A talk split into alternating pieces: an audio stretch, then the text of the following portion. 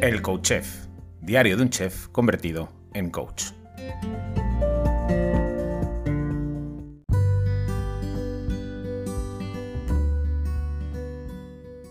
Hola, bienvenido, bienvenida a un nuevo episodio del Coach Chef, diario de un chef convertido en coach. Bueno, pues jueves, jueves, jueves, mañana viernes y pasado sábado, en fin, la vida, ¿qué pasa? Em, los jueves te había propuesto, eh, estábamos trabajando conceptos, hábitos, que sumados uno detrás de otro, eh, nos lleven hacia un estado de salud, entendiendo la salud como algo muy global, muy grande.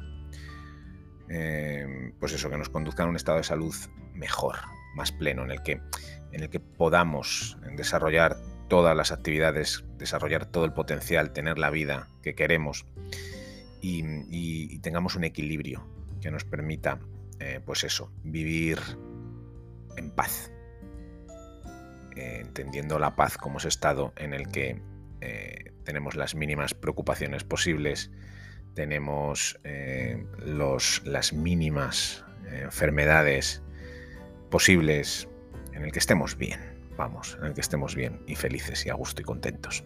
Bueno, que no me enrollo más, que te hablé de, las verduras, de comer más vegetales en el episodio anterior. Y, y hoy te quería hablar acerca de las grasas, el demonio personificado, el mal, ¿no? Ese es el mensaje con el que nos han bombardeado. Eh, en los últimos tiempos, afortunadamente, el mensaje va cambiando y afortunadamente cada vez hay más evidencia, cada vez hay más gente que se atreve, cada vez hay más profesionales que defienden el consumo de grasa porque es que es fundamental la grasa, o sea, para un montón de funciones en nuestro organismo.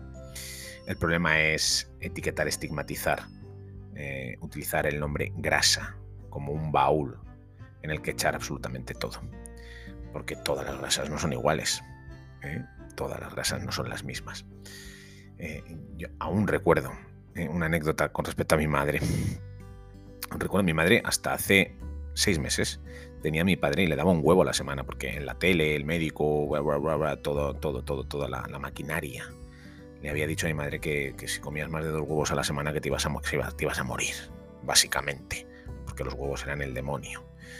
Bueno, pues claro, eso, repetido, repetido, repetido, repetido, repetido, repetido, repetido, hasta la saciedad, hace que mi madre viese el huevo como prácticamente como, como un asesino en serie, como un psico-killer, un psico-killer.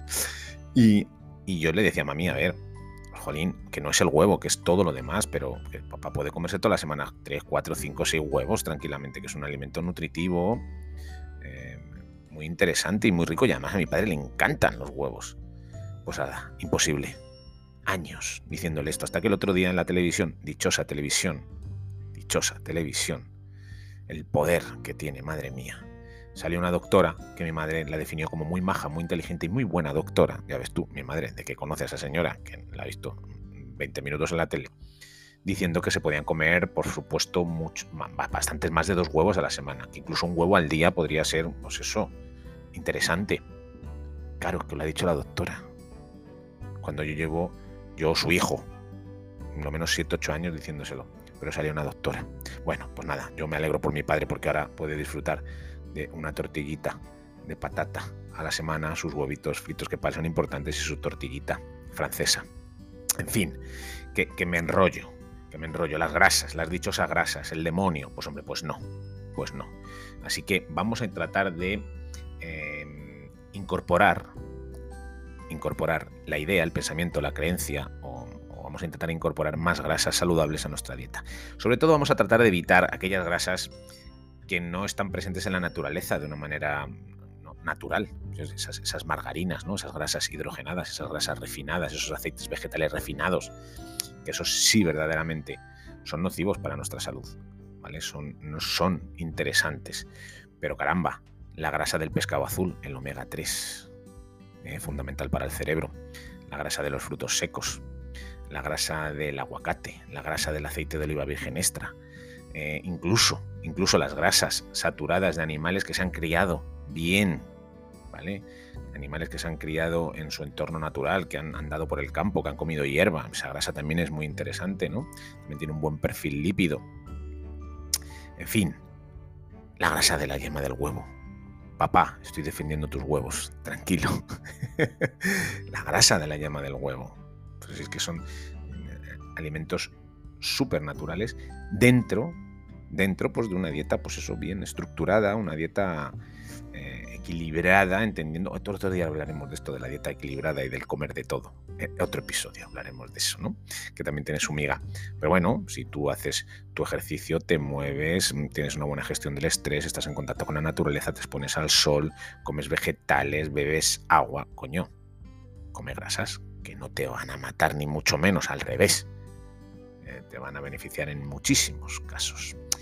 Así que nada, pues eso, en defensa de las grasas. Eh, en defensa de las grasas. Este episodio eh, me gusta especialmente porque me gusta y como bastante grasa, siempre y cuando se haga con cabeza, ¿vale? Siempre y cuando se haga con cabeza. Yo, de hecho, trabajo con un dietista nutricionista, pues que me echa un cable en este aspecto, ¿vale? Porque no tenemos por qué saberlo todo. Pero sí tenemos que saber que las grasas no son el demonio. Y como siempre te digo, hazme saber que estás ahí al otro lado, déjame un comentario, una valoración, un like en cualquiera de las plataformas si te ha gustado este episodio, si te gustan las grasas, como a mí. Si eres defensor de las grasas, compártelo en las redes sociales, eh, porque saber que estás ahí, sentir que estás ahí, hace que todo esto de verdad merezca la pena. Así que nada, hasta mañana, besos y abrazos.